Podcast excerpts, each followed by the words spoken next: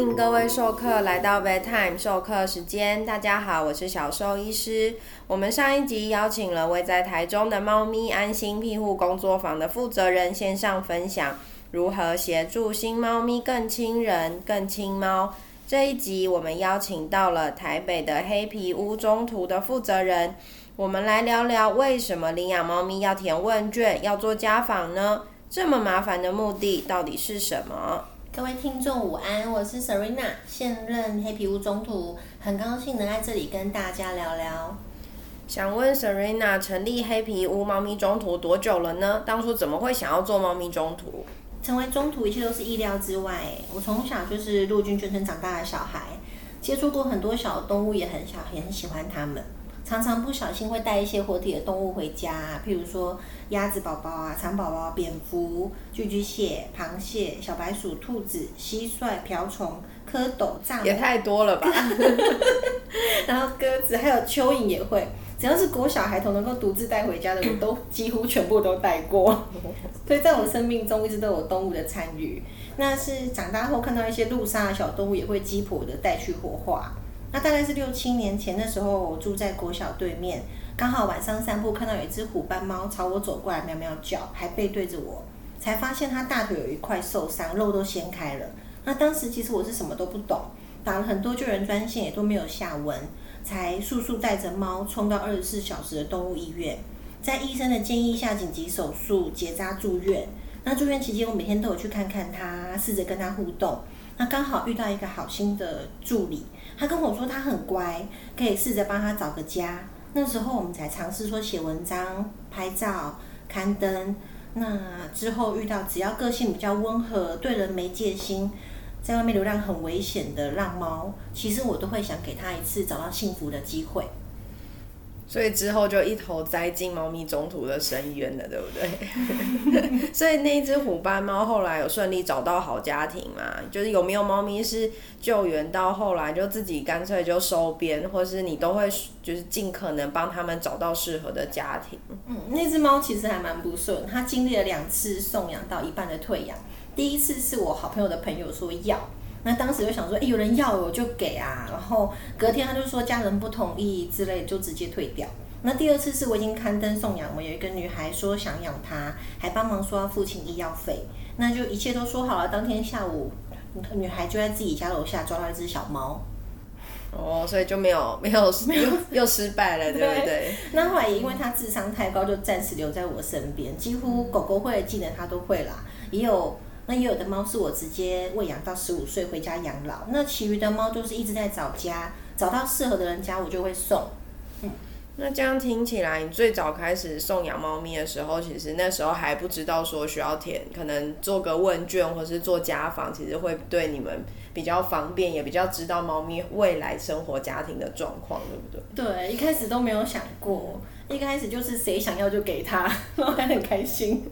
那花了很多一些时间跟每一组领养人互动之后，才发现真的花太多时间了，所以就有一些资深的中途会请我设计问卷，先将问卷交给领养人，这样比较好，方便过滤他们。他们就只需要先依照问卷上的问题回复之后，你们再去找，就觉得哎，这个还蛮适合的，再去跟他们做互动跟接洽。对，哦，这样真的就是对你们来说会比较方便，也比较好去筛选适合的家庭，对不对？对啊。那有没有猫咪是你自己照顾很多年，然后送养出去，就是其实应该都会蛮舍不得了吧？对，有啊，不是，其实也不是照顾很久才会感情很深。有的猫就是认识个几天，我们就会觉得缘分很深，然后注定就是会相遇。隔离期一过，就立刻走在腿上睡觉的啦。然后喂养的时候，就是只有我能够叫得出来，而且只吃我给的食物这种，或是无时无刻深情款款看着你的那种，都会觉得就是。很舍不得哦，就可能会想要自己留下来，但是其实他们去到其他也适合的家庭，其实对他们来说应该会是比较好的，会舍不得，反正不会那么自私，把它硬留下来。对啊，嗯，因为你们还还需要照顾更多其他的猫咪这样。对，哎，那你们送养的管道有哪些啊？因为像是在 Facebook 上面就有很多猫咪送养的社团，甚至有些是专门什么黑猫送养。带猫猫送养的社团，你会不会觉得不同的管道有什么差别？比如说哪个管道比较好送啊？哪个管道素质会比较好之类的？嗯，目前刊登主要是在台湾认养地图、PTT 的 Kate 的猫版，还有 FB。然后像是 FB，我会从周末开始刊登，看到的人会比较多。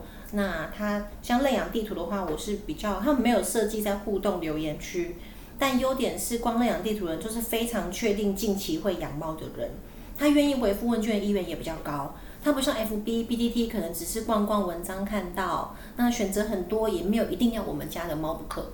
哦，所以像是 FB 那种抛出去，可能人家就可爱就按个赞。嗯，对。可是不一定真的想要养猫，但是认养地图比较会是，哎，我最近应该真的会养猫，我上去看，上去看我喜欢的猫咪有没有跟我有缘分的猫咪这样，所以他们比较会去填写问卷啊，接受访家访这些。是的。哦，那像是动物医院还蛮常遇到有人会来问说有没有猫咪可以领养。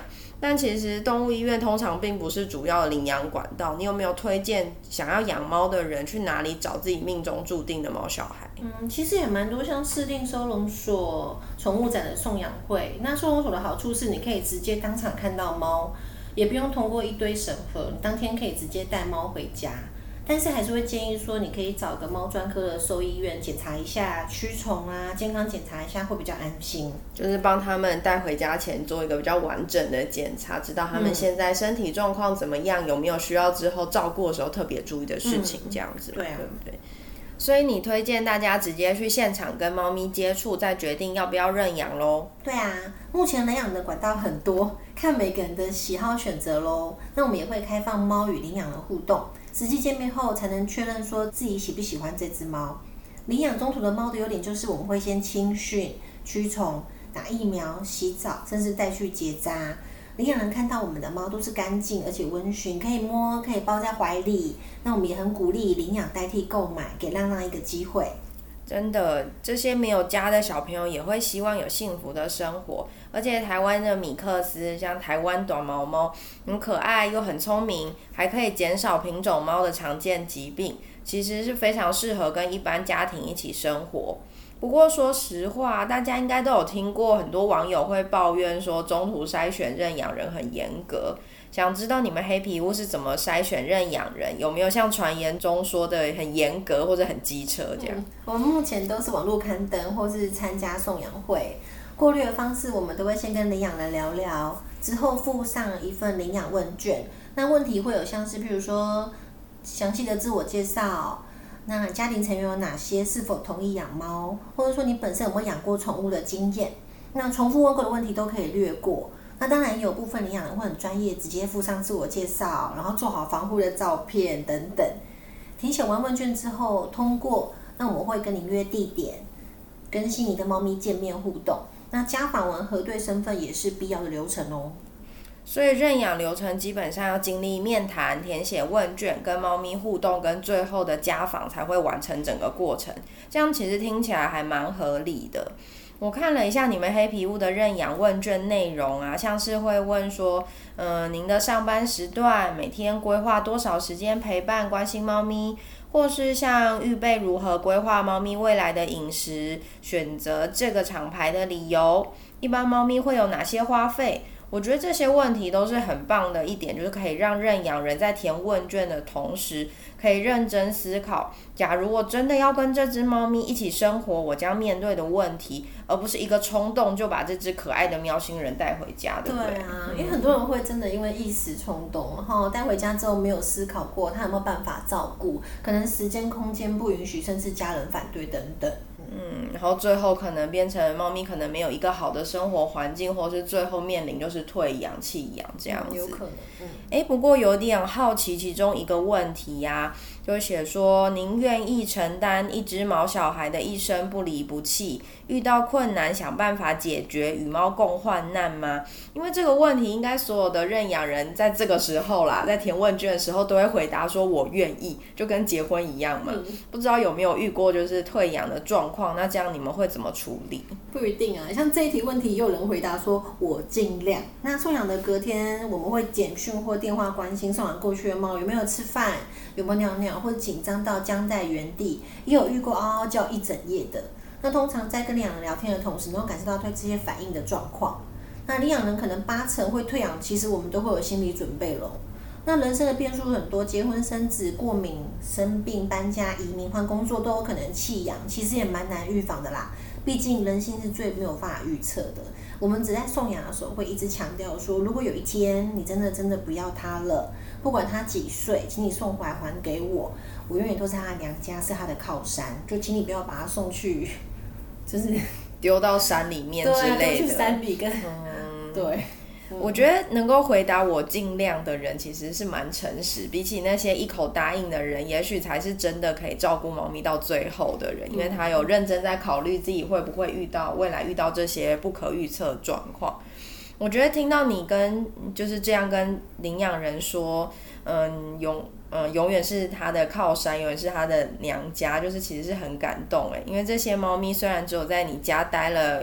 它人那猫生中的一小段时间，然后还当旅馆包吃包睡，还有每天的摸摸这样，但每一个都像你们自己的小孩一样。有没有遇过什么认养人的条件是地雷？只要那一项不符合，你们就是这些中途爸爸、中途妈妈，可能就是觉得，哎，这个认养人完全不合格，其他资料再优秀都不行的。嗯，那就是居家防护喽。因为猫就天生狩猎动物，大部分的猫又有很好的跳跃力。像我们家成猫啊，可以不需要助跑，直接跳到冰箱上面。哇！对啊，所以领养后的家猫是终身必须生活在室内啊。所以家中的门窗、阳台做好防护，都是我们非常重视的首要条件。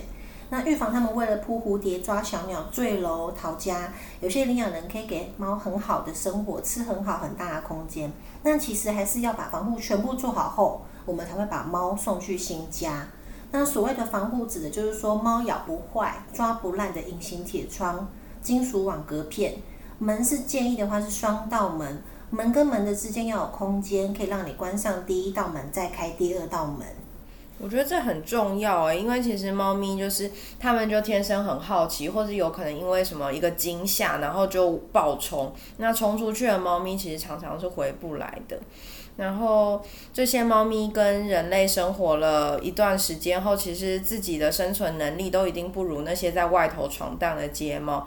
路上还有车啊，大量的噪音都可能把它们吓坏，它们自己在外面就很容易出意外，或是找不到东西吃，找不到地方休息。嗯。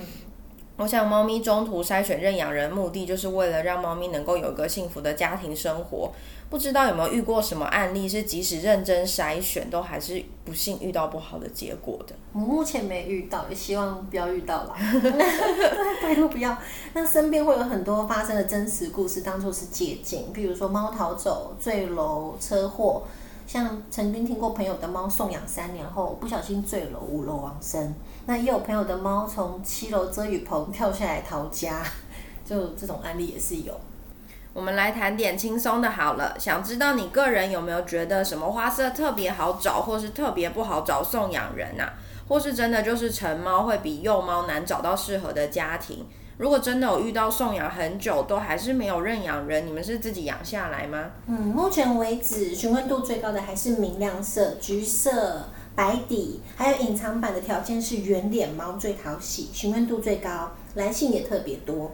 可是如果是在刊登送养文的时候，能够捕捉到好看的照片，个性也讨喜，其实那就只是送的快跟送的慢的差异而已。那不管多少人询问，其实最后我们都只会挑一组领养人。所以我们常常说啊，来信不用多，对的人一组就够了。有些猫来信询问度可以破百，可是写问卷的人不到一半，那面谈人不到一成。那至于猫咪界中途的都市传说，就是幼猫好送啊，超过四个月就很难送了。其实我们倒觉得成猫不会不好受。因为成猫的个性稳定，健康状况也稳定。那幼猫总是会像装上充饱电的电池一样飞来飞去、滚来滚去。其实个性的养成过程，饲主又很重要，能够忍受的人非常非常的少。哦，所以可能幼猫真的很可爱，但是真的照顾起来是比较辛苦一点。所以其实成猫对于大部分的新手或是曾经养过猫的人来说，其实都很适合这样子。是的。那这样你会不会比较建议，就是养猫新手选择成猫而不是幼猫？嗯，是啊，成猫的个性、健康状况都相对稳定，那饮食的方式也都比较适合新手，至少六个月以上的猫咪都还蛮适合的。我觉得幼猫的破坏力呀、还有就是需要细心呵护的程度，是真的会吓到养猫新手欸因为像是幼猫，它们可能只要一生病，很容易就会不吃不喝到很虚弱。可是成猫的话，可能它们生病，它们自己还有自己的抵抗力还够强，所以可能休息好好的吃饭，好好的休息，几天后就没事了。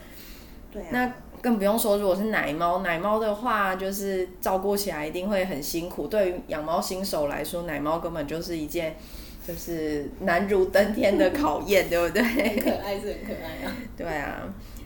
那我想问哦，就是你做猫咪中途就是已经六七年的时间，那送养也已经上百只的猫咪，为他们这么多猫咪找到幸福的家庭。